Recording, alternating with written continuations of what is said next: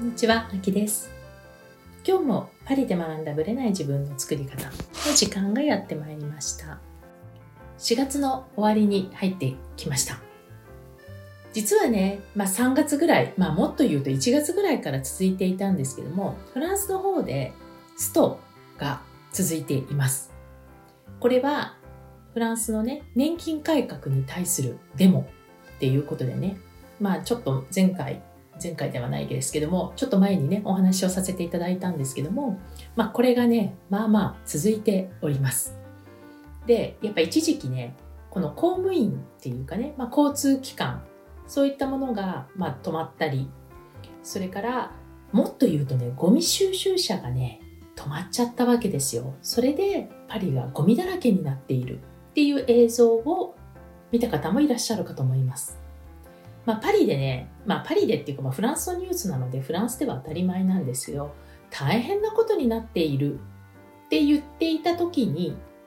全く日本では報道されてなくて私の感覚ではね2週間遅れぐらいで騒ぎ出したっていう感じでしたね。なので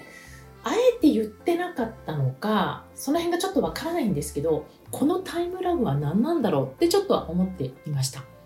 で実際にはですね正直、まあ、解決はしてないんですよ。で、マクロンもね、絶対折れないんですね。で、もっと言うとね、この人もまあまあ頑固なんですけれども、もともと大統領選の時に、これを年金改革をするっていうことを公言してたんですよね。だから自分はそれで選ばれたから、やると言ったらやるんだと。まあ、もっと言うと、投票しなかったらよかったじゃんみたいな、なんかそういう強気な感じなんですよね。まあ、ある意味、日本の政治家でまあ、なかなかいないかもなっていう感じですね。で、まあ、そういう意味でね、逆に意志の強さとか、あとね、彼はダイレクトなんですよね。だからね、ちょっと反感を買いやすい感じですね。なので、ああやって、年金改革そのものは多分ねどっかでみんな諦めなきゃいけないっていうのがあるんじゃないかなと思うんですよ。だけどね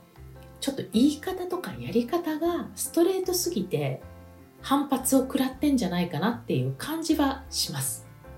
もうちょっと調整型の対話型の大統領だったら違ったかなと思います。だから余計に独裁っぽく見られるんじゃないかなと思うんですよ。そして、まあ、マクロンはねなんと、まあ、EU の委員長と一緒に中国に行きました。これがね、またね、大批判を浴びてるんですね。このニュースを、まあ、読んでる方どうなのかちょっとわからないんですけど、あれを見た時にやっちゃったなと思ったわけですね、私は。これはフランスにとってイメージめちゃめちゃ悪いでしょうって。で、まあ、その時の発言が、まあ、台湾と、まあ、台湾の有事に関しては、まあ、自分は、まあ、ヨーロッパとしてはね、まあ、入らないと。まあ、アメリカとも中国とも、え米中で揉めてるところに自分としては入っていかないと。まあ、お互い同距離でやるから、まあ、中国とも仲良くやるよと。まあ、ビジネス的なね、部分では、まあ、中国からね、いろいろ注文もらっちゃったりして、まあ、いいこともあるわけなので、まあ、政治的にはね、まあ、中国に寄った形なんですよね。で、それが、まあ、ある意味、台湾の反感を、まあ、反感を買ったかわからないけれども、まあ、私なんかは、あ、これまずいなと思ったわけですね。でもね、周りのフランス人に話しても、えー、批判されてんの？みたいな感じだったんですよ。そしたら1日後、2日後経ったらアメリカからも批判は出るかバンバン出始めて、ほら見たことかみたいな感じだったんですけども、うん、ちょっとね、まあ私は日本人だからね、特に対中国との、まあ、今の危険度からしたら、もうあの発言はやっちゃったなと思ったんですけども、まあそれからだんだんこう批判を浴びて、フランス最悪だよね、みたいな、今批評になっています。ね、国際情勢どこまで追ってらっしゃるかわからないけれども、まあそういう意味でね、結構ね、フランスはフランスで今大変なんですよ。国内的にも年金、今対外的にも、まあそういう、まあ対中国での発言とかね、そういうところで、まあちょっと揉めているというわけですね。で、まあ、今後ね、どうなっていくかわからないし、まあ、今頃ね、ちょうど4月とかね、3月来ていらっしゃった方はご存知かと思うんですけど、結構ゴミの山のね、パリをご覧になって、まあ、逆に面白かったじゃないかなとは思います。まあ、そういう意味でもね、まあ、パリに対してあんまり幻想を持たない方がいいのは事実で、ただ同時に来年がオリンピックなので工事もすごくやってるわけですよ。でそういう意味では、まあ、オリンピックのことも兼ねて、まあ、動いているのは確かかなと思います。でちょうどねこの4月の半ばがちょうど4年前ぐらいになるんですかねノートルダムが燃えたタイミングだったんですね。であの時にまあちょっと本当にまあ私は母親がちょうど来ててで来てる最中にまあ夜もうノートルダムが燃えてるのを見て、まあ、ついつい野獣馬根性でね次の日母と ノートルダム見に行っちゃったっていう感じだったんですけども、まあ、それから4年経ちもちろん工事は終わってないわけで本当はまあオリンピックまでに間に合わせる間に合わせたいという意気込みでやってますが、まあ、来年には改修は終わる予定ですただこの間のニュースを見る限りでは2024年の12月と言っているので、まあ、オリンピックには間に合わないのかなっていう感じはします。まあ、そういった意味でね、まあ、フランスもね、まあ、そうそう安全な場所ではないのは確かかなと思います。でね、フランスの、まあ、日本大使館、あるいはフランスにある日本の大使館は、まあ、大使館自体はパリにあって、その他にも領事館っていうのがあるんですね。ストラスブールだったり、マルセイユだったり、リヨンだったり、まあ、そういう事務所とかね、領事館があって、でそこが、いろいろな情報を出してくれたりするわけですよね。例えば、最近の、まあ、そのセキュリティの安全対策的なものとかね、治安の話とかね。で、なんかね、データとか出してくれるんですよ。1月から3月のデータ、こんな感じでした、みたいな。例えば、これフランス当局が発表しているものなので、日本人関係ないんですよ。フランスでの、例えば、殺人がどれぐらい増えてるのかとかね、強盗がどれぐらい増えてるのかとかね、そういうのを見てるデータとかがいろいろね、アップされているという感じですね。なのでね、まあ、基本的にちょっとずつ増えてますね。盗難は1%ぐらいですけれども、あ、でも自転、車の盗難4%増えてるし、前年のね。あとは、詐欺10%アップですね。減っているのは、器物破壊。でも器物、ストの時にバンバン破壊されてましたけどね。あと、武装強盗と非武装強盗が減ってますね。まあ、それくらいですね。あとは傷害事件も増えてるし、性的犯罪も増えてるし、まあまあ安全な国ではないっていうのは確かですね。まあそういったものをこうデータにしたり、あるいはこう誘拐事件に対して日本人の対象としたものはなかったとか、テロに関しての事件もなかったとかね、そういうのが出ています。で、やっぱりね、日本人が被害になってるケース、これね、時々レポートになって出てくるんですよ。こういうケースが報告されましたので、お気をつけくださいっていう感じでね、大使館からメールが来たりするんですけど、まあ日本人が被害に遭っているケースはですね、まあもちろん一番多いのはパリなんですよ。パリは1月から3月で29件被害に遭ってます。そのうち、スリ15件、ひったくり2件、置き引き5件、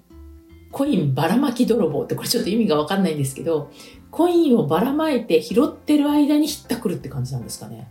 あとは蒸気以外の窃盗3件、強盗2件、暴行1件。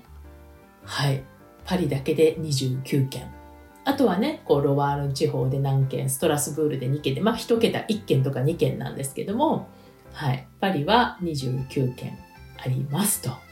いう感じですね。で、最後にね、レポートで面白いんですけど、対日感情っていうのが出るんですよ。このフランスの、え日本に対する感情っていうのもレポートにあって、対日感情は良好ですということなので、まあ、対日本に対しての、例えば反反日感情とかね、そういうのは今のところありませんという、こういうね、レポートが、まあ、3ヶ月間のレポートがこうやって来るという感じなんですね。なので、まあ、大使館のねこれメール登録すればあの見れるんですけど定期的に来るんですよね例えば選挙の、まあ、選挙のお知らせが登録してないと出ないのかなまあフランスに旅行にしょっちゅう来る方とかね滞在中とかこれから滞在されるっていう人はこうメールをねやっとくと大使館からいろいろそういう案内が来たりするということでまあフランスも、まあ、なかなかね危険度が増してはいますけれどもだからといってね、まあ、恐れることなく、まあ、とにかくスリとかひったくりにだけは気をつけるように、まあ、私の周りで旅行に来る人にも私は酸っぱく口を酸っぱくして言っております。ということでね今のねフランスの現状をお伝えしました。それでは本編スタートです。はい、本編です。今日はですね、ゴールの先にあるものっていうテーマでちょっとお話をしたいと思います。実はですね、まあ、ちょっとプロジェクトの関係で個人セッションをね、ちょっとやってたんですね、久しぶりに。で、まあ、一応ね、ノートを受けてくれた人を対象に、ま、セッションをやったわけなんですけども、まあ、私の中でね、まあ、もう何百人単位でノートを伝えてきてでその中で悩みとか聞いてきたりまあ、質問を受けてきた中でやっぱりね皆さんがつまずくのって大体決まってくるんですね。でそのうちの一つが、まあ、ゴールについてなんですよ。で願望とか夢とかゴールってまあ大抵の人が考えるじゃないですか。例えば1年の頭には今年はこういうことしたいとか考えますよね。なのでねゴールってまあ、気軽に考えられる感じのものだから自分の中で簡単なんですよねイメージ的に。簡単にできそう。だけれども、まあ、実際に願望を叶えていく段階で、まあ、脳の仕組みとかを使っていくとなぜか叶うものと叶わないものが出てくるわけですよね。でそのうち何が叶うものなのか何が叶わないものなのかっていうのもだんだんロジカルにね私も説明できるようになってきました。でそのストライクゾーンから外れたりすると、まあ、なかなか叶わないってことなんですね。でそこにはゴール設定っていうね難易度の問題とかそのゴールまでの距離みたいな問題とかそういったものもあるし、まあ、時間的な要素もあるしあとはマインドが伴ってないために行きたいけれどもなんか無理そうとかね、できなさそうってなったり、いろんなパターンがあるんですよ。で、まあ今回はそのゴールの先にあるものっていうテーマでね、ちょっとお話をしたいのは、やっぱりゴールが分かってるようで分からないとか、これで自分のゴールなのかが見えない。実際にゴールを設定したけど行動ができないっていう人が多いからなんですね。まあ、これは自分に対する振り返る気持ちもセットなんですよ。私もあの自分のことを棚に置いて言ってるわけではなく、まあ、自分についても同じことを思ってます。だけれども、まあ、人を介していろんな経験をねさせていただくことで自分を振り返る機会になるわけですよその分ね。なのでそのところをちょっとシェアをしたいと思います。でやはりですねゴールって、まあ、簡単に例えば月収が上がりたいとかねいくらまでにしたいとかいつまでに痩せたいとかまあ明確にするといいよっていうから、まあ、数字を使ってやると思うんですけどそれってそのゴールは一体どこから来たものなのかっていうのが結構大事なんですね。で大抵の方はそのゴールを思いついた時例えば月収を100万円ぐらいに上げたいとか5キロ痩せたいとかってなった時に必ずじゃあどうするって発想になるんですよ。どうやったら叶えられるってなるじゃないですか。で、じゃあどうするっていう、まあ、手段を考えるわけなんですが、実はね、これが落とし穴なんですよ。で、手段が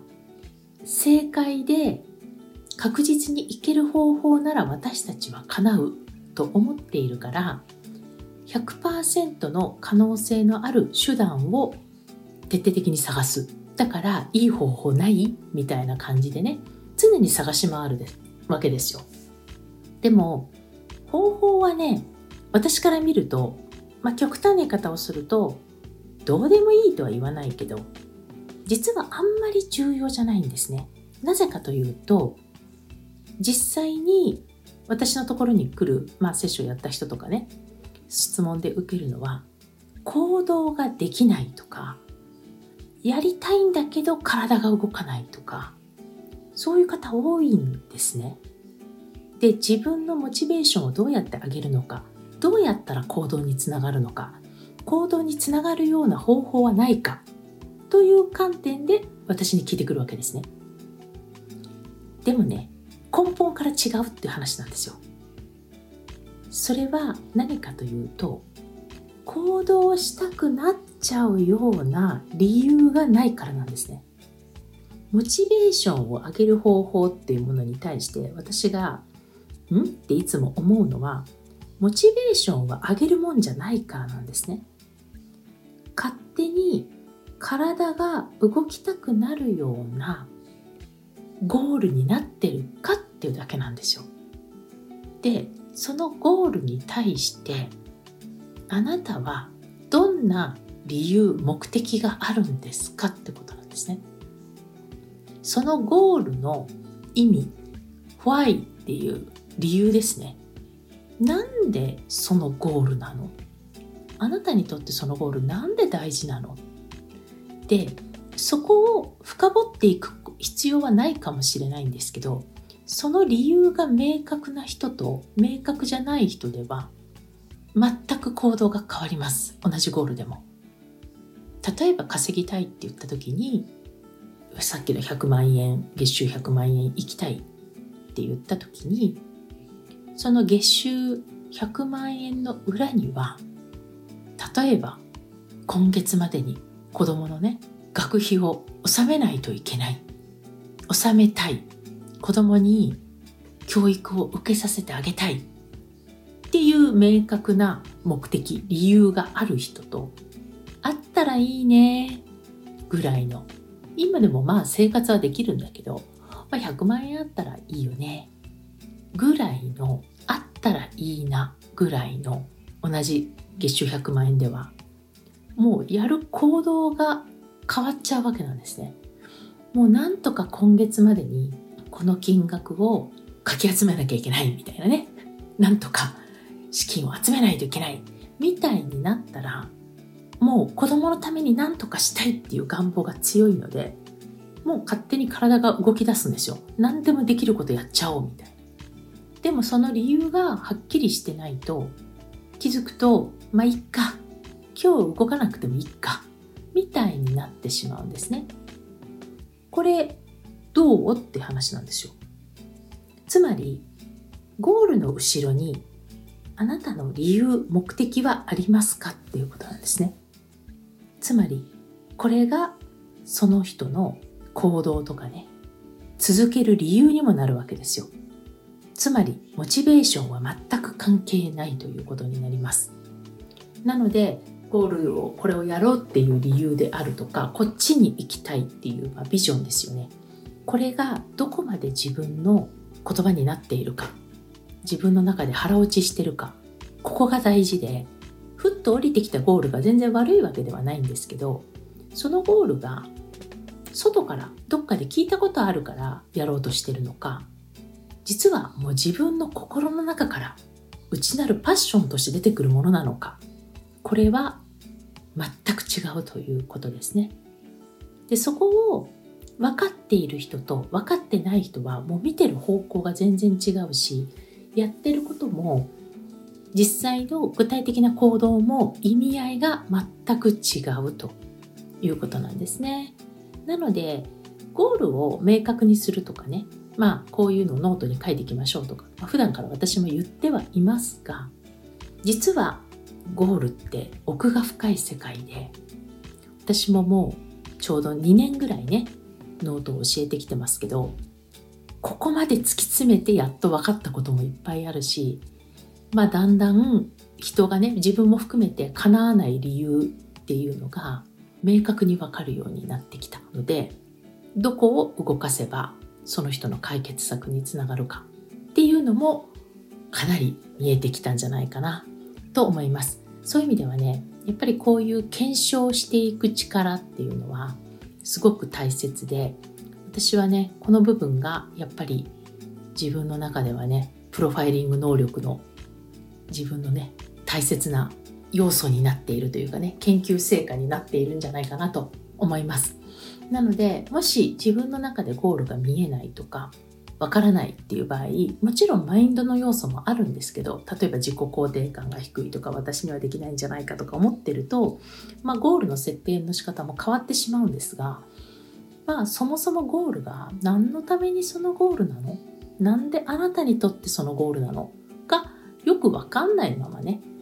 ただ欲しいから、でもいいんですよ。いいんだけど、自分の中で腹落ちしてる方が続く理由にもなるし、やる意味も分かっていると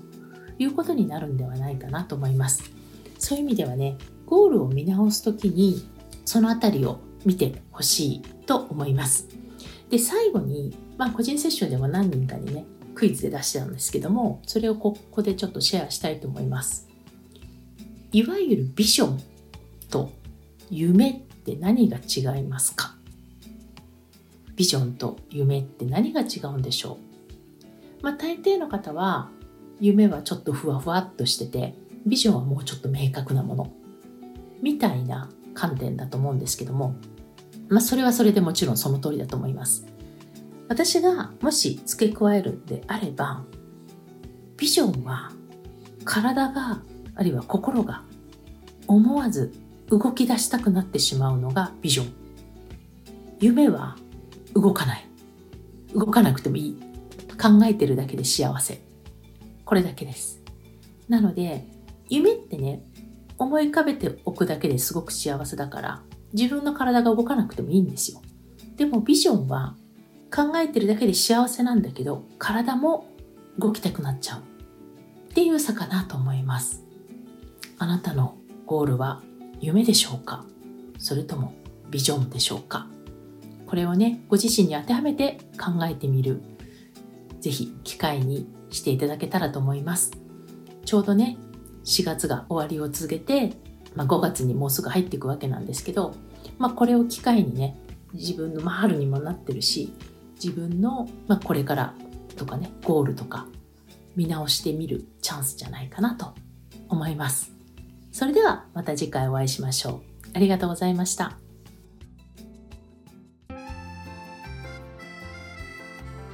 も聞いてくださりありがとうございます。この番組は日本時間の毎週木曜日の夜配信されています。同じく木曜日、日本時間22時から30分、Facebook グループのパリ式願望実現ラボというコミュニティで中間ワークのライブを行っています。こちらはノート術の実践ライブ、パリ式願望を実現するためのマインドという願望実現が加速するコミュニティです。アーカイブでももちろんいいのですが、ライブで参加されるとより効果が高いとの声をいただいています。時間が合う場合は、アーカイブよりライブでぜひご参加ください。